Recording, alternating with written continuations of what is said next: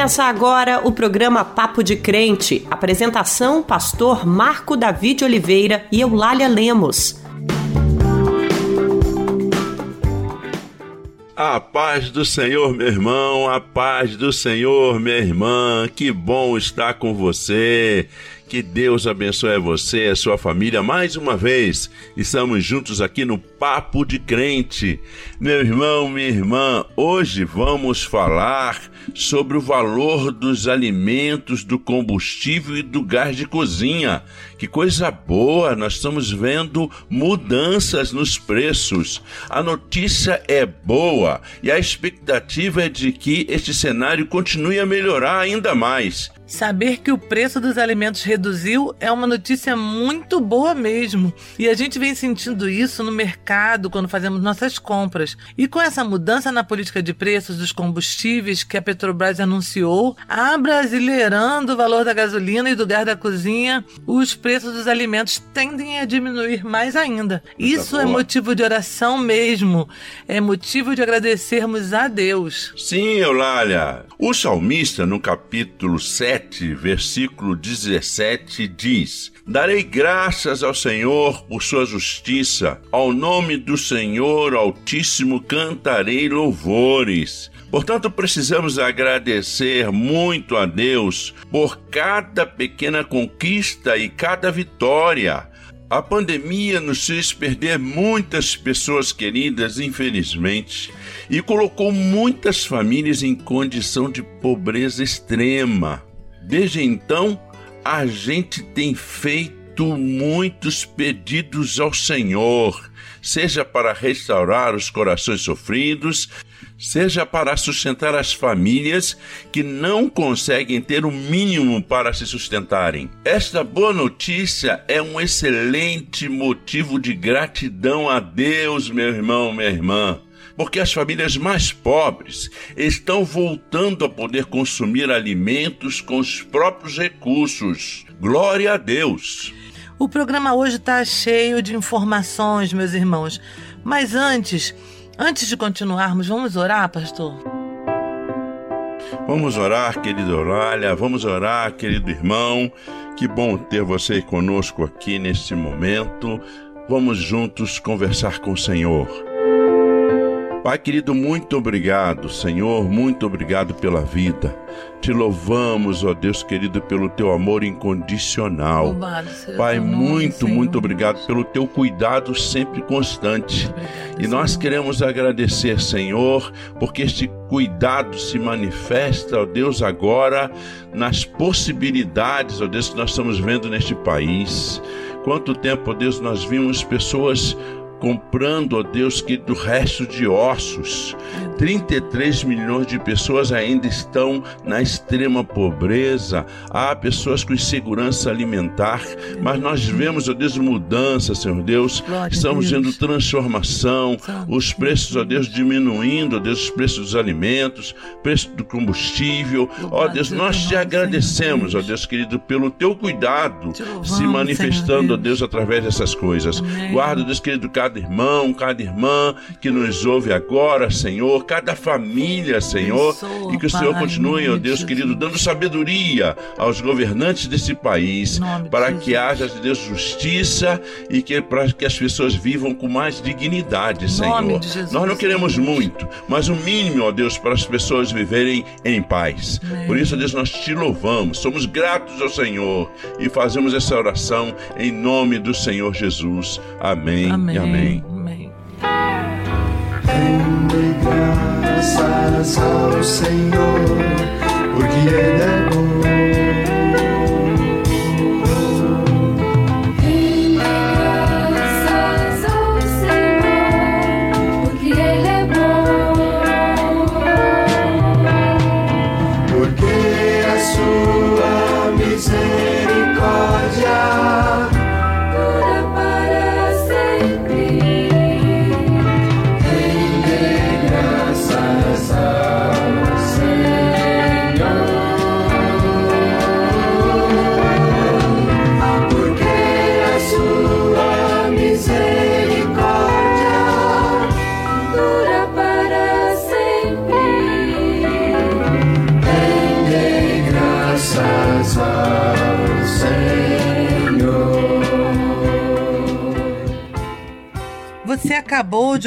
com o grupo Vencedores por Cristo, Rendei graças ao Senhor. Segundo os especialistas, a sensação de preços mais baixos dos alimentos experimentada pelos brasileiros não é um caso isolado. A trégua esperada nos preços dos alimentos em 2023 deve, enfim, reduzir o nível de inflação percebido pelas famílias mais pobres do país. Tanto o índice do IBGE quanto o índice da Fundação Getúlio Vargas já mostram itens importantes na cesta básica dos brasileiros, com reduções de preços no varejo, entre eles carne bovina, de frango, óleo, batata inglesa, cebola e tomate. A queda nos preços da alimentação, combinada à remodelação de programas de transferência de renda às famílias mais vulneráveis, como o Bolsa Família, pode proporcionar uma sensação de alívio nos orçamentos dos mais pobres após anos de aperto. A inflação alta de alimentos nos últimos anos aconteceu em todo o setor alimentício, não foi só o leite ou a carne. Pelo contrário, tudo aumentou. O leite, as carnes, os tubérculos panificados. Não houve alta apenas num segmento da alimentação em que você pudesse abrir mão ou trocar por outro. E agora a tendência é de que essa queda dos preços também aconteça de maneira uniforme em todos os itens o que vai impactar no poder aquisitivo das famílias de renda mais baixas. Graças a Deus, né, pastor? Graças a Deus. Meu irmão, minha irmã, os alimentos consomem cerca de 25% do orçamento das famílias mais pobres. Já para os ricos, é só 10%. Isso significa que quando os alimentos estão mais caros, quem sofre mais são os pobres. Especialistas acreditam que o preço dos alimentos estabilize ou reduza nos próximos meses. A mudança adotada na política de preço dos combustíveis, além de reduzir o preço da gasolina, diesel e do gás de cozinha, também vai impactar no valor final dos alimentos devido à alteração no custo do transporte. Mas, pastor, uma categoria que tem preocupado os economistas é a de serviços, que mostrou novo aumento de preços em abril. Em 12 meses, a alta foi de 7,5%, bem acima da inflação.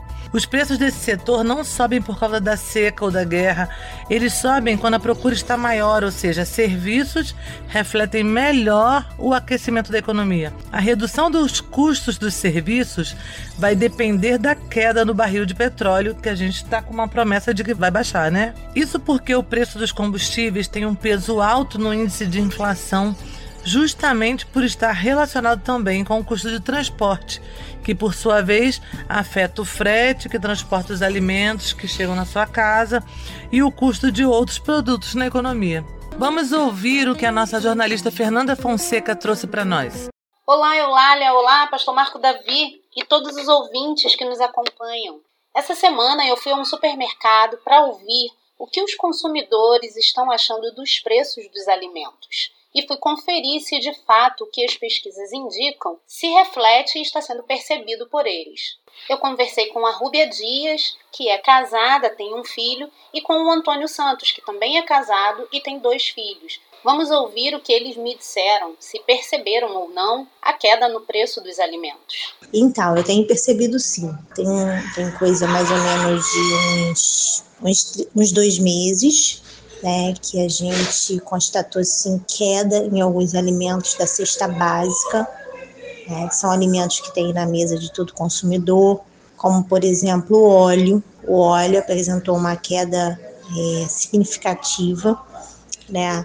No final do ano a gente estava pagando em torno de R$ 8,00, 7,99 um litro de óleo. Hoje a gente já conseguiu é, encontrar esse produto por 5,99, por 4,99. É, o açúcar também apresentou uma queda, o arroz, uh, o feijão, não muito, mas apresentou.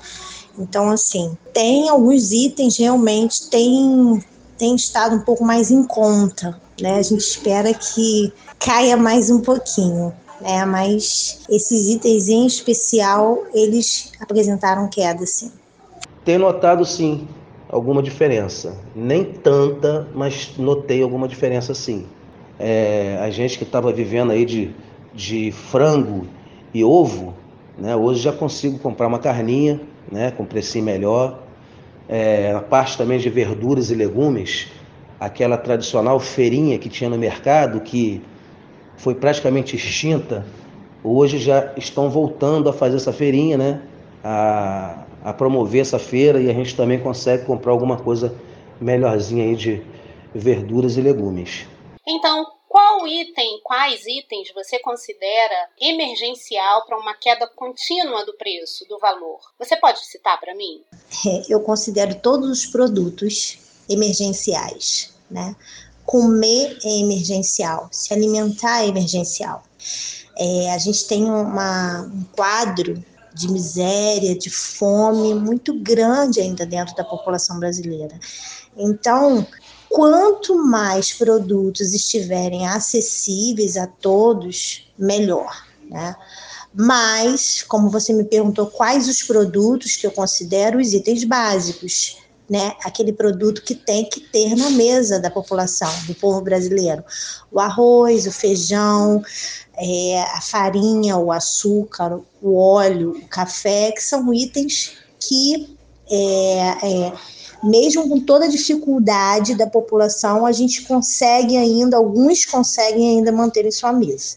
Esses são os essenciais, são os primordiais. Mas é lógico que tudo que, que diz respeito à alimentação, quanto mais barato tiver, melhor. Oi, Fernanda, tudo bom? Boa tarde. Fernanda, eu vou te falar da minha realidade, da minha realidade tá? acredito que seja da, da realidade da maioria dos brasileiros. Tá? É, para mim, os itens que, se puder, né, claro, ter mais uma queda nos preços para aliviar é, o nosso orçamento, seria para mim a carne bovina, tá? Leite seus derivados, feijão e arroz. Tá? É claro que os outros itens também poderiam sofrer essa queda, mas ainda dava para a gente comprar né, os legumes e as verduras a gente conseguia comprar alguma coisa, mas conseguíamos. Dava para se apertar um pouquinho ali que dava para comprar. Mas esses, esses que eu acabei de citar estavam assim totalmente inviáveis para o nosso orçamento. Né? Viraram artigos de luxo. Então, esses itens, repetindo, carne bovina, leite, seus derivados, feijão e arroz, se puder descer mais ainda, ter mais uma queda, para minha família ia ser maravilhoso. A farinha da panela não se acabará. Oh, oh, e o azeite da botija não vai te faltar. Alimenta o profeta pra tu prosperar. Ah, e o pouquinho que tu tem, Deus vai multiplicar.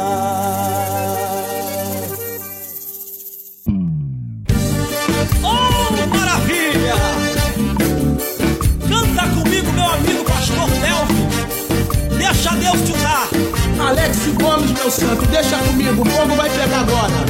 Mas a farinha da panela não se acabará. O azeite da botija não vai te faltar. Alimenta o profeta, tu vai prosperar. E o pouquinho que tu tem, Deus vai multiplicar. Deus vai, Deus vai, Deus vai multiplicar. O pouquinho que tu tem, Deus vai multiplicar. Deus vai multiplicar, Deus vai multiplicar.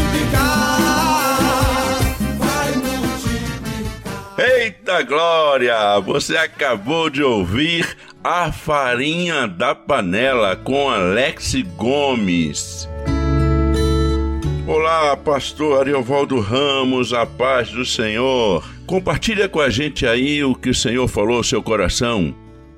Paz do Senhor, Marco Davi, paz do Senhor, Eulália, paz do Senhor, meu irmão, minha irmã, que nos acompanham aqui no nosso Papo de Crente. Hoje eu quero meditar com você em Mateus, capítulo 25, a partir do versículo 34, em que o Senhor Jesus Cristo diz: Vinde, benditos de meu Pai, possuí por herança o reino que vos está preparado desde a fundação do mundo. Porque tive fome e me destes de comer. Aleluia! É, meus amados irmãos, não há luta maior do que a luta pela sobrevivência.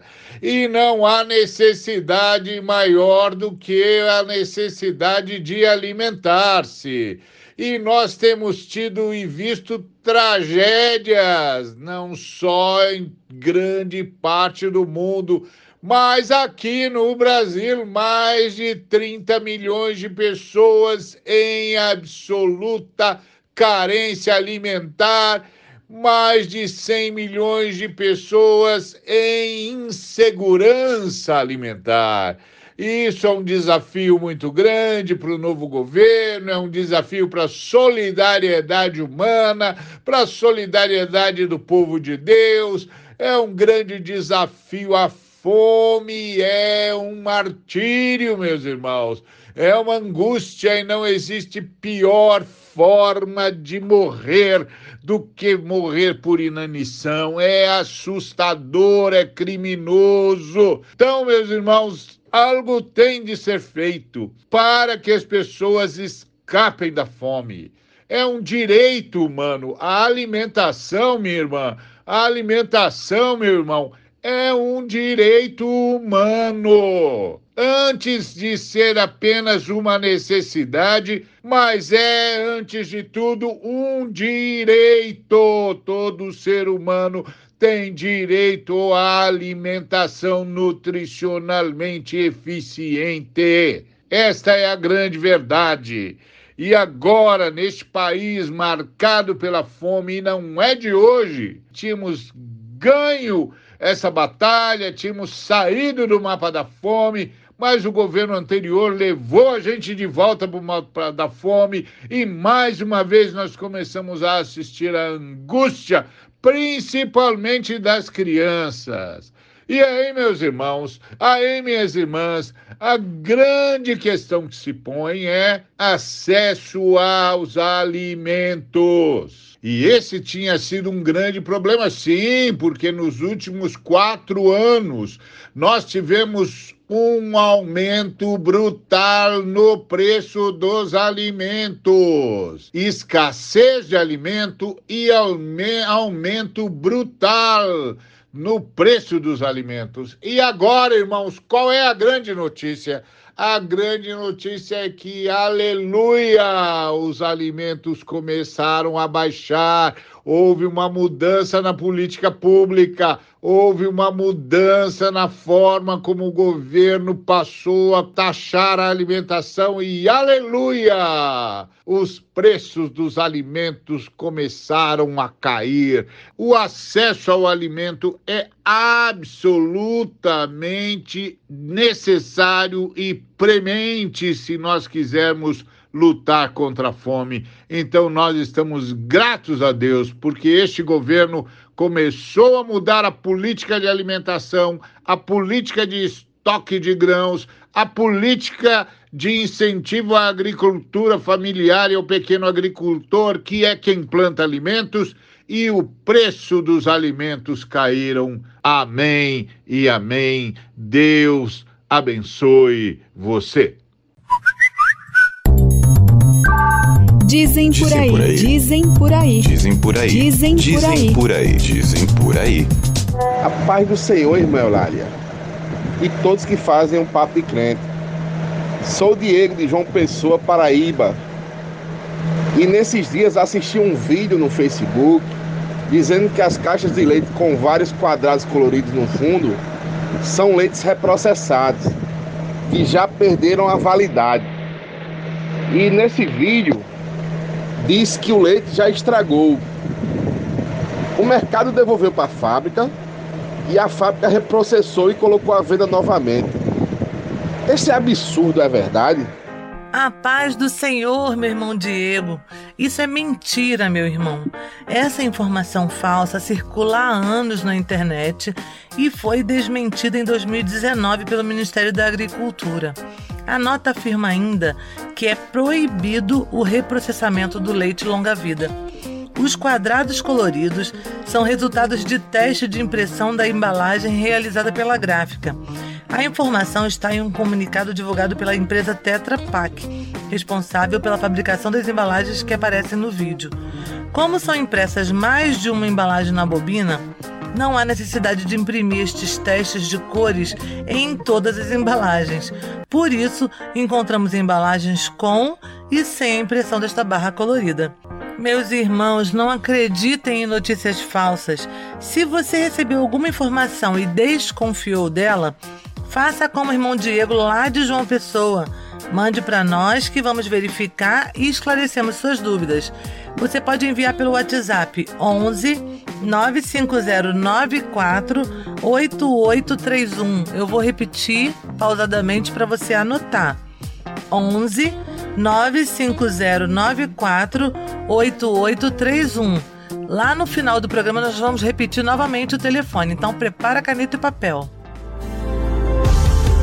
Eu posso até estar ferido, mas nunca destruído.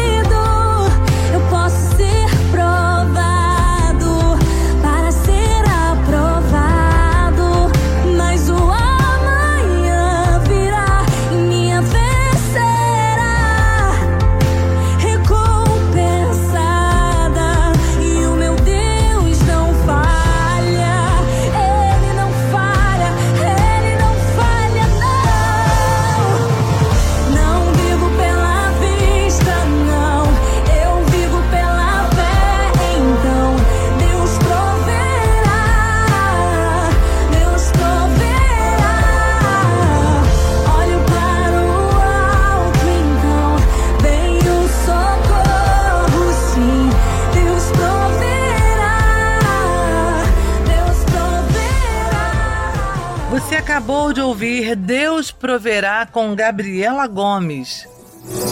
Os beneficiários do INSS já conseguem consultar o valor da primeira parcela do 13º.